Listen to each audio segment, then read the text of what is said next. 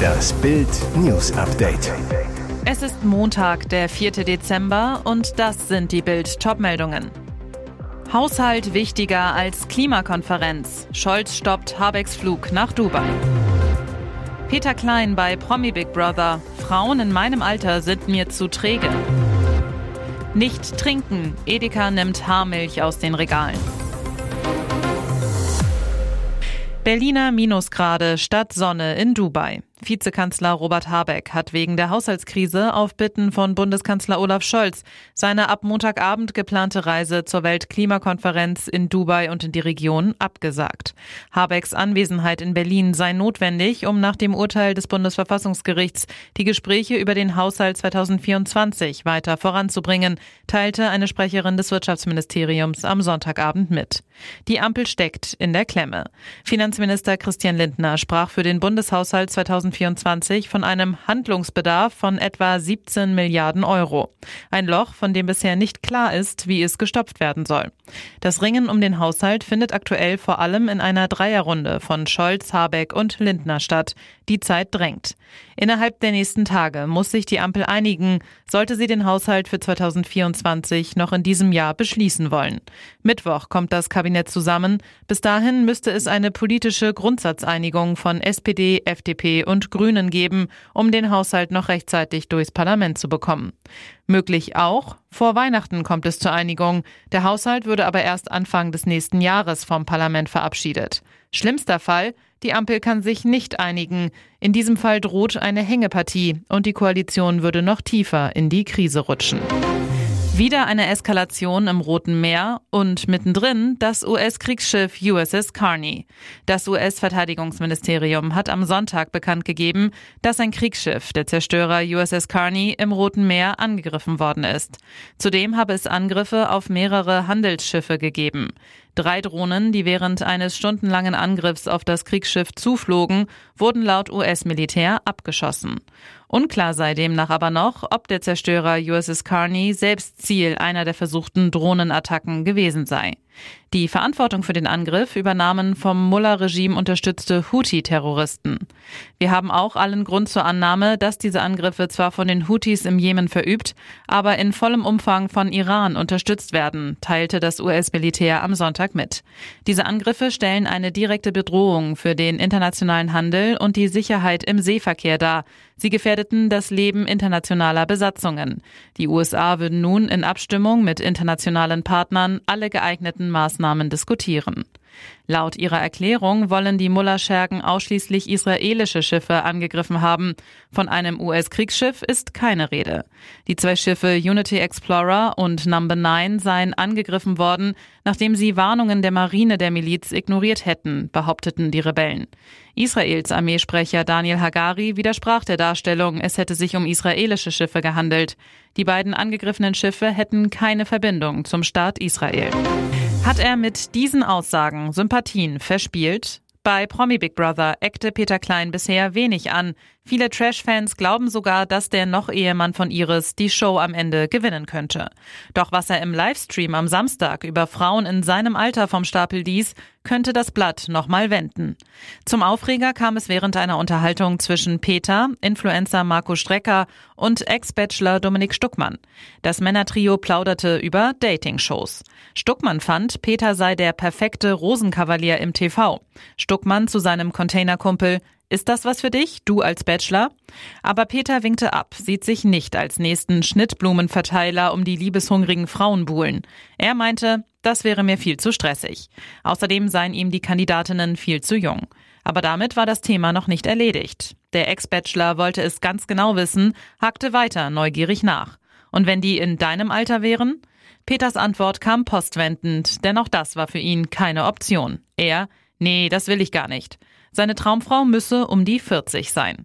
Eine in seinem Alter wolle er stattdessen nicht haben. Peter behauptete, die sind zu träge, haben kein Interesse mehr an irgendwas und wollen nur noch spazieren gehen. Da habe ich keinen Bock drauf. Zur Erinnerung, er selbst ist 56, so wie seine Ex Iris, mit der er immerhin fast 20 Jahre lang verheiratet war. Finger weg von dieser Haarmilch. Die Hohenloher Molkerei EG hat ihre gut und günstig Haarvollmilch mit 3,5 Prozent Fett im 1-Liter-Pack zurückgerufen. Der Grund? In einer bestimmten Charge der Milch wurde eine mikrobakterielle Verunreinigung gefunden. Diese könne dafür sorgen, dass die Milch dick und sauer werde, hieß es. Der Verzehr könne gesundheitliche Beeinträchtigungen auslösen, teilte der Hersteller mit. Von dem Rückruf sind Filialen von Edeka und Marktkauf in fünf Bundesländern betroffen.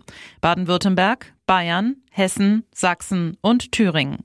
Die betroffenen Verpackungen tragen das Mindesthaltbarkeitsdatum 27.03.2024 und das ovale Genusstauglichkeitskennzeichen DEBW 010 EG. Das Unternehmen teilte mit, dass die Ursache für die Verunreinigung bereits einwandfrei gefunden und behoben worden sei. Die betroffenen Händler hätten umgehend reagiert und das Produkt aus den Regalen genommen.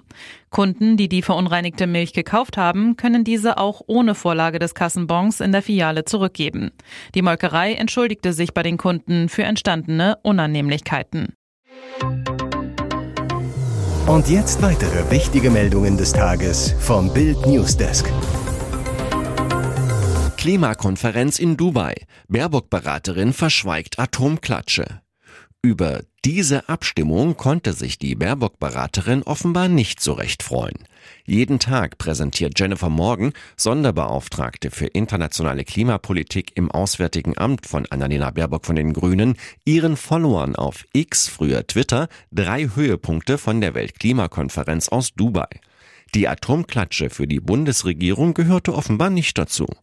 Denn am Samstag präsentierte die Ex-Greenpeace-Chefin Kanzler Scholz Anti-Kohlekraftrede, Verdreifachung der Kapazitäten für erneuerbare Energien bis 2030 und eine neue Kenia-Kooperation als Tageshöhepunkte. Aber da fehlt doch etwas.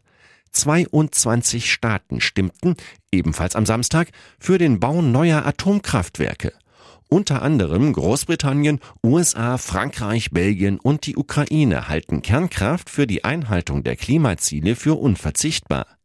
Die Staatengruppe forderte, die Leistung der Atomkraftwerke weltweit bis 2050 zu verdreifachen, verglichen mit dem Stand von 2020. Die Scholz-Regierung stimmte gegen einen Ausbau von Atomkraft. Baerbock-Beraterin Jennifer Morgan verlor darüber kein Wort. Der Klimabeauftragte der USA, John Kerry von der Demokratischen Partei, konterte mit Aussagen der Wissenschaft, wonach Klimaneutralität bis 2050 ohne Atomkraft nicht erreichbar sei.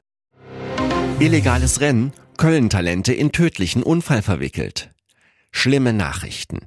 Bei einem Horrorunfall auf der A555 zwischen Köln und Bonn sind am Freitagabend ein Mann und eine Frau gestorben. Jetzt kommt raus, zwei Nachwuchsspieler des ersten FC Köln sollen an dem tödlichen Unfall beteiligt sein. Das berichtet der Express. Sie sollen sich nach dem Regionalligaspiel mit der Kölner U21 gegen Fortuna Köln auf dem Weg nach Hause befunden haben, als es zum Crash kommt. Der erste FC Köln bestätigte gegenüber dem Express, wir wurden über den Unfall informiert und dass Spieler aus dem Nachwuchs des ersten FC Köln beteiligt waren. Was genau ist passiert? Ein VW geht nach dem Unfall in Flammen auf, die beiden Insassen sterben. Feuerwehrleute rückten mit 30 Einsatzkräften an, löschten den Brand. Ein Schwerverletzter kam sofort in die Klinik.